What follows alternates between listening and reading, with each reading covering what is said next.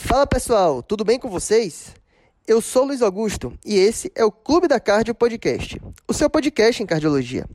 Lembrando que os nossos episódios são voltados para os profissionais da área da saúde. Eu vou soltar a vinheta e depois a Pamela vem com um recado super especial para vocês. Fiquem ligados.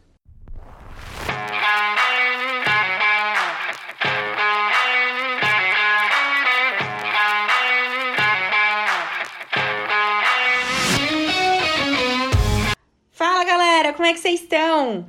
Sim, Luizão, eu tenho um recado. Dia 4 de julho, terça-feira, às 20 horas, no nosso canal do YouTube. A gente vai abrir oportunidade para quem quiser entrar para o Clube da Cardio no SAFER, o curso de emergência cardiovascular do clube. Bom, como é que vai funcionar essa pré-venda? A gente tem vagas limitadas porque os bônus são exclusivos e são muito bons, então a gente limitou o número de inscritos da pré-venda. E quem se inscrever, quem entrar para o clube no dia 4 vai ganhar um voucher de 500 reais para qualquer outro curso do clube, os atuais e os futuros, que ainda virão esse ano. Muitas novidades, Luizão, se prepare. A gente vai garantir que você vai receber três manuais em PDF do passo a passo sobre cardioversão elétrica, intubação orotraqueal e passagem e ajustes de marca-passo.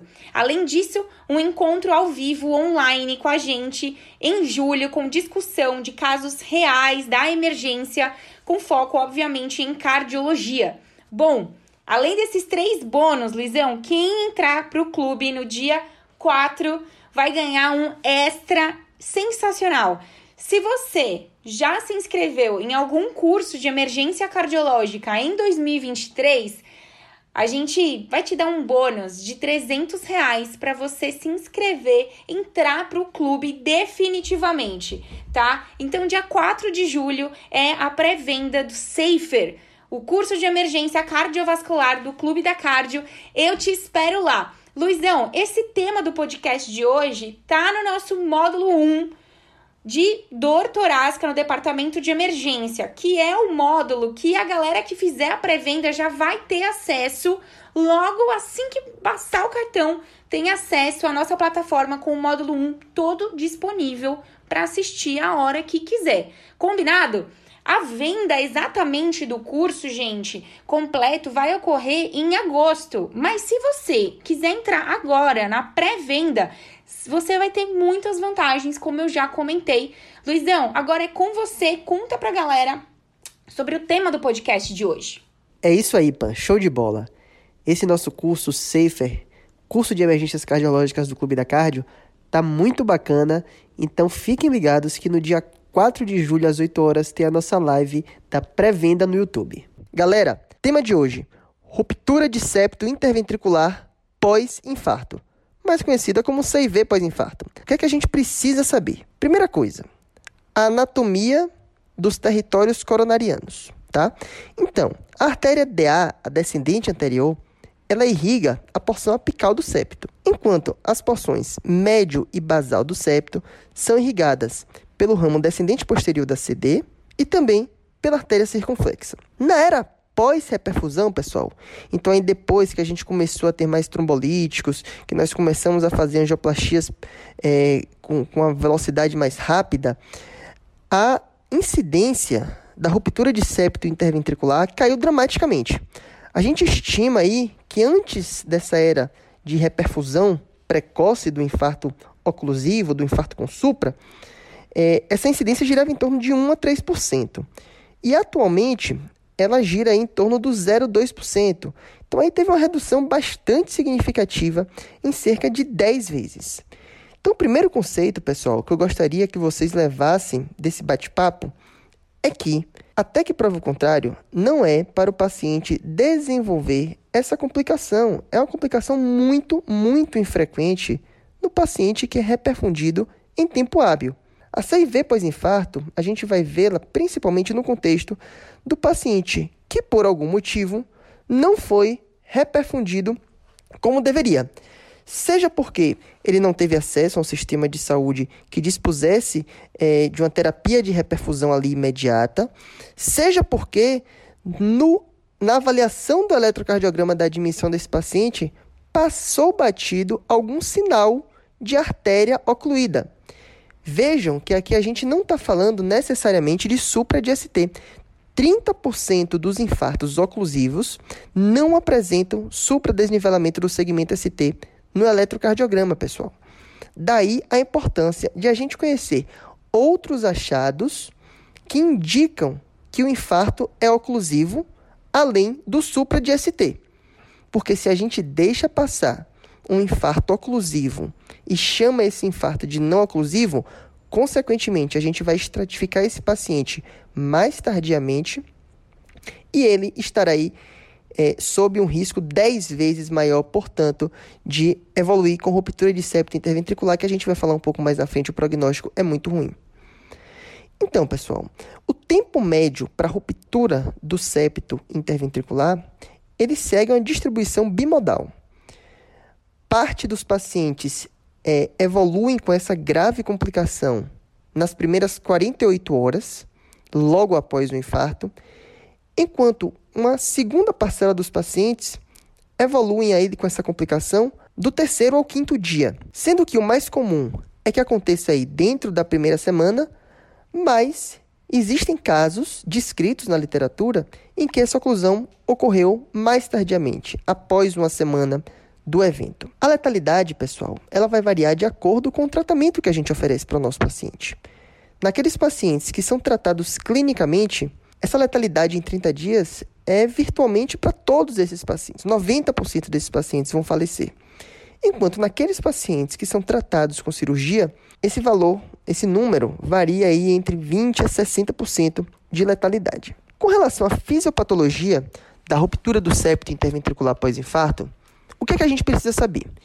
Então, uma vez que o septo rompe, naturalmente, começa a haver um shunt esquerda-direita, porque a pressão no ventrículo esquerdo é maior do que a pressão no ventrículo direito. Esse shunt esquerda-direita vai causar duas consequências principais. Primeiro, uma sobrecarga ventricular direita com consequente aumento do fluxo pulmonar, que por sua vez vai acarretar na sobrecarga de câmaras esquerdas, porque agora o ventrículo esquerdo, além de receber o sangue que estaria voltando naturalmente da circulação pulmonar, ele está recebendo esse sangue adicional que foi é, passado do VE para o VD. Essa sobrecarga de câmaras esquerdas, pessoal, aos poucos vai dilatando o ventrículo esquerdo e causando uma queda no débito cardíaco. Quando o débito cardíaco cai, o organismo, por meio de um mecanismo compensatório, causa um aumento da resistência vascular sistêmica, na tentativa de manter a pressão arterial estável. Lembrando aí que pressão arterial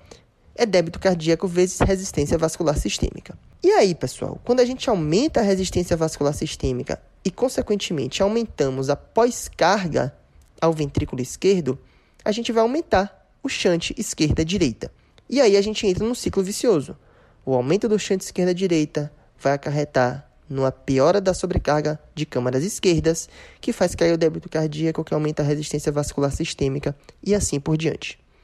Mas, Luiz, quais são os determinantes da magnitude desse shunt? Então, existem alguns fatores que vão fazer com que esse shunt seja maior ou menor. O tamanho da ruptura, qual é o grau de resistência vascular pulmonar do paciente, qual é a resistência vascular sistêmica do nosso paciente, como é a função ventricular esquerda e como é a, a função ventricular direita. Com relação aos achados angiográficos, pessoal, o que é que a gente espera encontrar nesses pacientes com CIV pós-infarto quando eles vão para o CAT? Primeira coisa, esses pacientes eles possuem mais comumente uma circulação colateral pobre, tá? É esperado.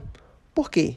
Se uma artéria ocluída tivesse uma circulação colateral que suprisse aquele território, menos provavelmente aquele septo necrosaria e evoluiria com essa complicação. Além disso, pessoal, mais comumente a gente encontra nesses pacientes que evoluem com CIV pós-infarto uma artéria relacionada ao infarto completamente ocluída. E aí, com relação ao quadro clínico, os nossos pacientes apresentam dor torácica, dispneia e sinais de baixo débito, que são sinais clássicos aí de uma insuficiência cardíaca no paciente com miocardiopatia isquêmica. E ao exame físico, chama a atenção um sopro rude no bordo external esquerdo, que irradia para a base, para ápice, para o bordo direito e também para o dorso. O frêmito ele vai ser palpável aí em cerca de 50% dos pacientes. Lembro a vocês que nas fases mais avançadas você pode até não escutar o sopro nem palpar o frêmito, porque o paciente já exibe uma disfunção ventricular esquerda tão significativa que esse chante esquerda-direita já diminuiu. E como é que a gente faz o diagnóstico? Então a gente vai suspeitar nos pacientes que apresentam esse quadro clínico após um infarto oclusivo não reperfundido e o diagnóstico será feito com exames complementares.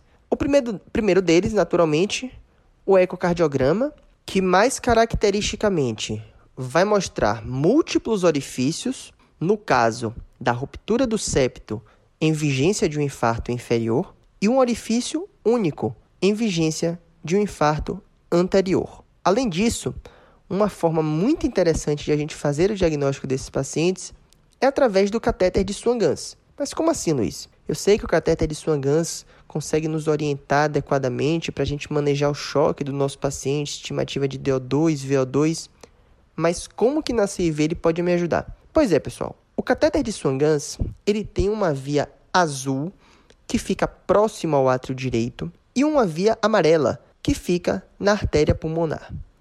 Então, se a gente coleta uma gasometria venosa da via azul e uma gasometria venosa da via amarela, a gente vai observar que existe um aumento da saturação de oxigênio da via azul para a via amarela.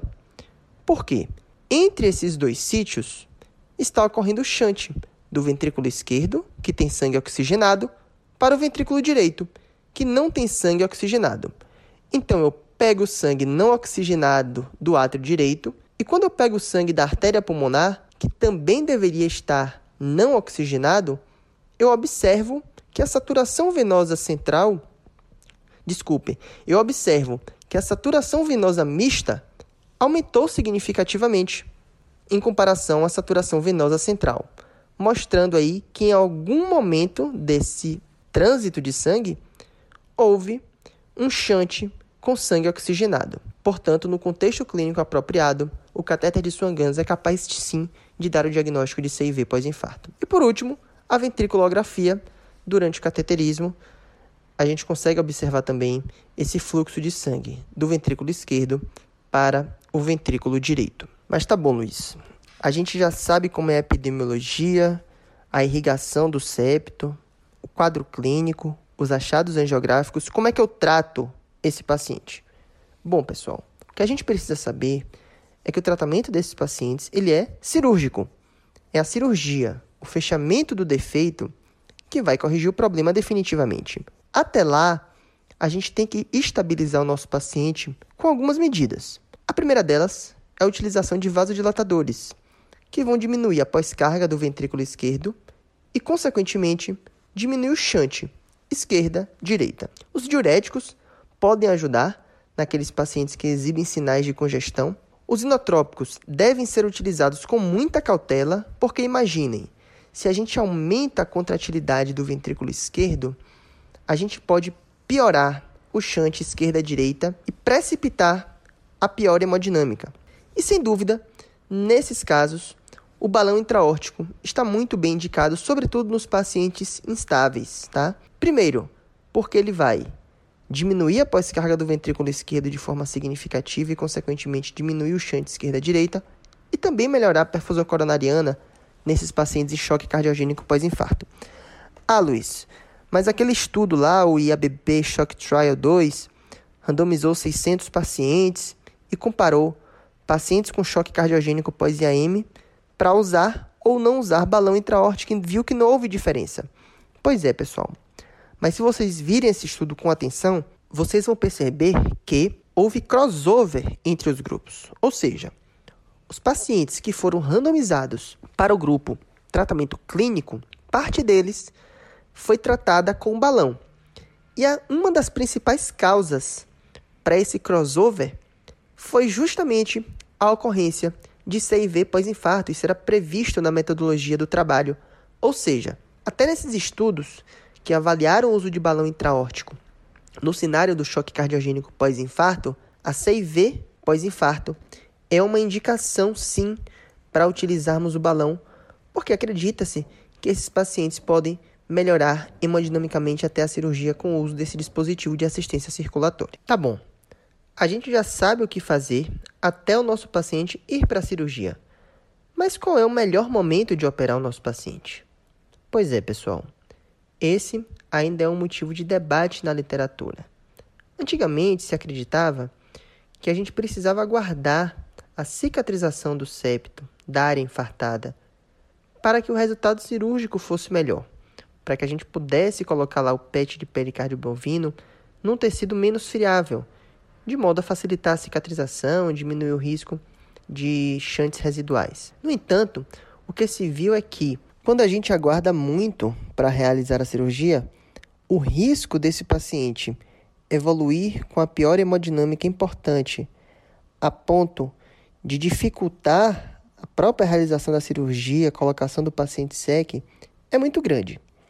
Ah, Luiz, mas tem estudos antigos que mostram aí que os pacientes operados precocemente têm maior risco de irem a óbito.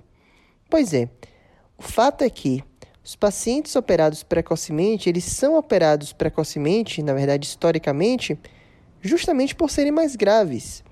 E esse provavelmente é um motivo que justifica esse pior prognóstico que esses estudos observaram. Atualmente, a recomendação é a de que, naqueles pacientes que tiveram um diagnóstico de CIV pós-infarto, a cirurgia não seja adiada e que o implante do PET de pericárdio bovino seja feito após a ressecção de todo o tecido necrosado do septo, se isso for tecnicamente viável. Na prática, o que a gente faz é discutir com a equipe cirúrgica para decidirmos juntos o melhor momento de operar o nosso paciente. E o tratamento percutâneo é possível? Olha, pessoal, existem alguns estudos com pequeno número de pacientes em centros com experiência que é, realizaram o tratamento percutâneo nesses pacientes. E o que se viu é que existe uma alta taxa de fechamento parcial dessa ruptura do septo, em até 60% dos casos isso pode acontecer. Existe risco de lesão valvar, sobretudo naquelas rupturas que acometem o septo basal.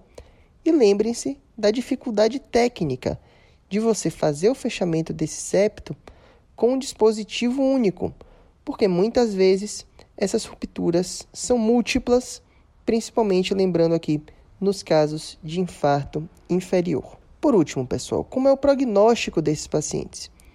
A gente sabe que ele é pior nos casos de infarto inferior e ele também é pior quanto maior for a pressão arterial direita e menor a pressão arterial, mostrando aí naturalmente que o choque, que a pior hemodinâmica está mais significativa. No pós-operatório desses pacientes, a gente tem que se atentar a duas coisas principais.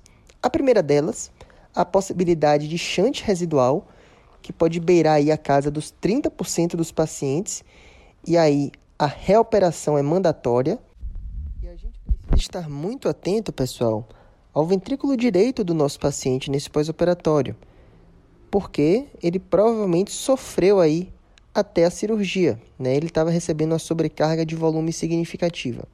Então, o que é que a gente precisa fazer para ajudar o nosso ventrículo direito? Vasodilatação do leito arterial pulmonar. Habitualmente a gente faz isso com a utilização de óxido nítrico. Evitar hipoxemia, evitar acidose, manter o nosso paciente o mais euvolêmico possível e evitar a ocorrência de arritmias também. Além disso, tentar trabalhar com PIPs mais baixas, porque PIPs altas aumentam a pós-carga e diminui a pré-carga do ventrículo direito. Pessoal, espero que vocês tenham gostado desse nosso bate-papo. Se você ainda não nos segue nas redes sociais, nos siga no nosso Instagram, arroba Clube da Cardio, no nosso Instagram do nosso podcast, arroba Clube da Cardio Podcast, e não se esqueça de que no dia 4 de julho tem a pré-venda do curso de emergências cardiovasculares do Clube da Cardio. Não fique de fora. Até a próxima!